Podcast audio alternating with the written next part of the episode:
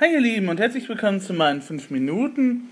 Und heute bin ich über etwas gestolpert, was mich ja doch ein bisschen nachdenklich gemacht hat. Und zwar hat jemand einen Vortrag gehalten und hat dann seine Folien bei Slideshow hochgeladen. Das macht man in der Regel halt so, damit Leute, die halt nicht mal am Vortrag anwesend waren, vielleicht nochmal so einigermaßen mitverfolgen können, was denn da gelaufen ist. Ähm, das Problem ist halt nur, wenn man halt Anhänger des sehr kompakten Formates ist. Also wenn man sagt, okay, Folien sind eigentlich nur dazu da, um das Gesagte immer zu unterstützen und nicht damit ich da den ganzen Text vollballere, dann auch noch in möglichst sechs Punkt und mit vielen, vielen Bullet Points, dann ist das natürlich ein bisschen schwierig mit dem Nachvollziehen, wenn da nur wirklich ein Wort auf der Folie steht.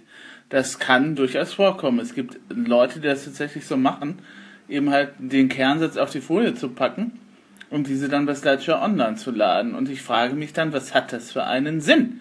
Das hat ja dann nur Sinn für die Leute, die dann eben halt schon beim Vortrag dabei waren und sich dann nochmal nachträglich eben halt dran erinnern möchten oder sich damit nochmal auseinandersetzen möchten.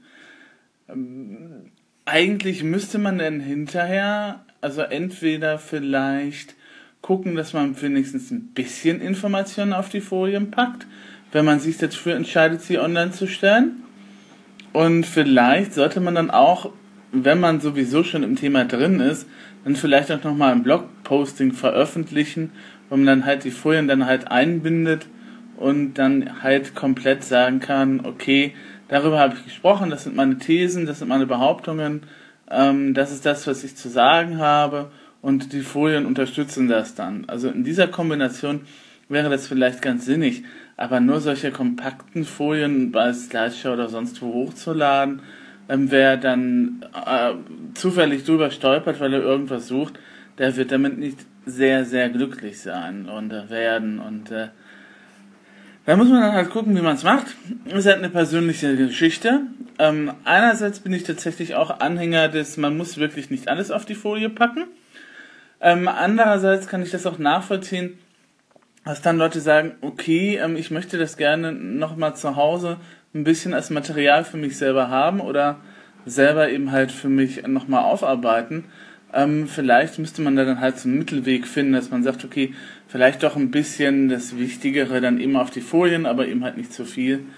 Und dann halt tatsächlich eben halt die Kombination mit einem Blogposting oder einem Artikel bei Facebook oder wo auch immer, wo man dann eben halt die Folien dann komplett nochmal einbinden kann und halt zu sagen, das, was eben halt da nicht steht, das habe ich hier nochmal aufgeschrieben, damit dann auch wirklich alle die Szenen oder die Gedankengänge nachverfolgen können.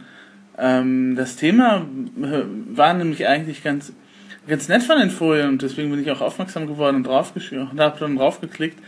Aber ähm, mir selber bringt es dann nichts, wenn ich da eben halt nur so eine knappe Sätze habe, die ich dann eben halt nicht richtig einordnen kann. Und da muss man dann halt mal gucken. Wie gesagt, ist immer so eine persönliche Geschichte, ist ein Abwägungsprozess. Aber da mir das jetzt so über die Wege gelaufen ist, wollte ich das nochmal kurz angemerkt haben. Ich wünsche euch dann viel Gesundheit, viel Zuversicht, viel Glück, viel Vertrauen in die Zukunft. Gehabt euch wohl.